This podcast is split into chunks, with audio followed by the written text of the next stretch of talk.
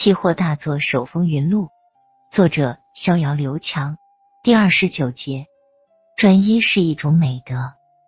说来也奇怪，前几天百分之五十的仓位都睡不着觉，而今天百分之六十的仓位逍遥却睡得格外的香。后半夜，逍遥似乎做了一个梦，他梦见大豆崩盘暴跌了。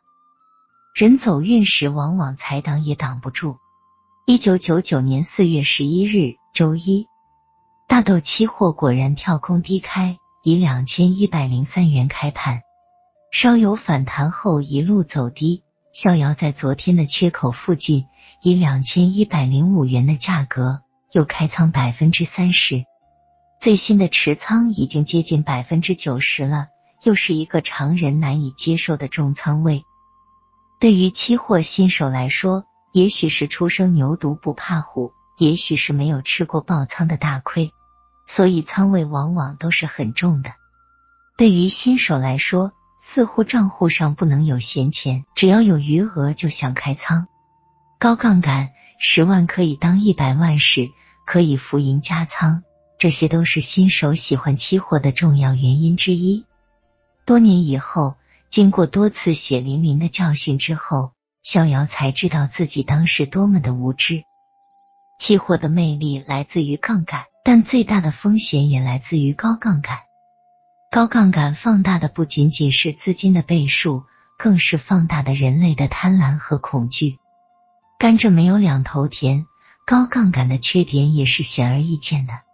杠杆越高，投机者的智商下降的越厉害，死的越快。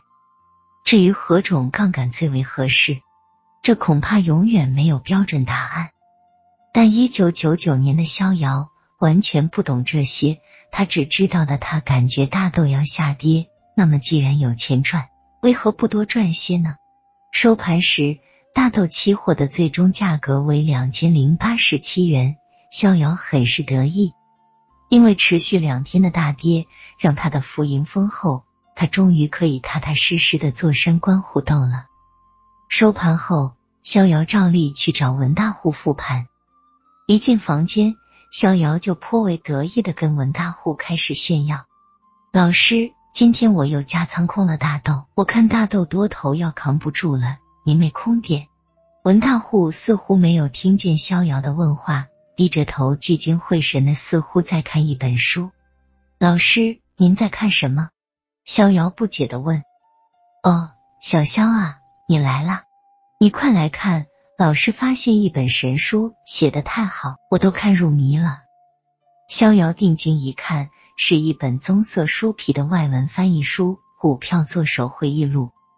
这是逍遥第一次知道杰西·利弗莫尔这个名字，从此便一发不可收拾。他疯狂的爱上了利弗莫尔的理论。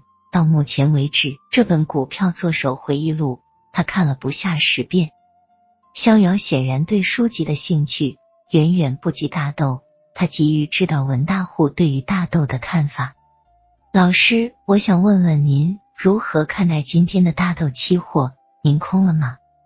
哦，我没空，我今天没看盘，一直在看这本书。这本书写的太好了。文大户显然还沉积在股票作手回忆录里，根本没有理会逍遥的急迫心情。从文大户的办公室走出来时，逍遥显然有点失望。他没有得到他想要的答案。老师看来没有做空大豆，现在他不得不孤军奋战了。周二，大豆期货并没有继续下跌，盘面又开始了烦人的焦灼状态。大豆期货在两千零六十元至两千零八十元之间窄幅波动，成交量和持仓量都开始锐减。市场人气低迷，这让逍遥颇感意外。难道空头主力又半途而废了？给我往下砸啊！期货是一个特别有意思的人性游戏。对于很多期货新手来说，往往是屁股决定脑袋。一旦他持有了多头仓位，那么所有的利多新闻，他都会无限制的把它放大；而所有的利空新闻，他都会置若罔闻。这在心理学上叫做选择性记忆，而这种失去客观性的选择性记忆，往往会让期货人赔个底朝天。逍遥此刻就陷入了这种选择性记忆，他不断的寻找着各种大豆的利空新闻，什么大豆预期增产啊，什么国家队进场做空大豆啊，甚至连多头资金链断裂这种传说，他也坚信不疑。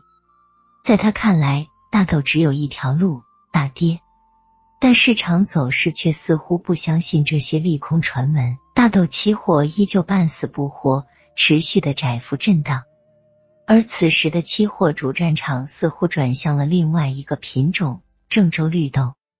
大量的多空双方资金涌向绿豆市场，杀得风生水起，不亦乐乎。这可难为了逍遥，怎么办？自己的大豆持仓有着几十个点的浮盈，虽然不多。但也拿着踏实。如果此时转入绿豆市场，他还要重新试仓、建仓、加仓。万一这个期间大豆下跌了怎么办？那不是赔了夫人又折兵吗？不能干那种傻事。对于期货人来说，如何选择品种是一个永远令人头疼的问题。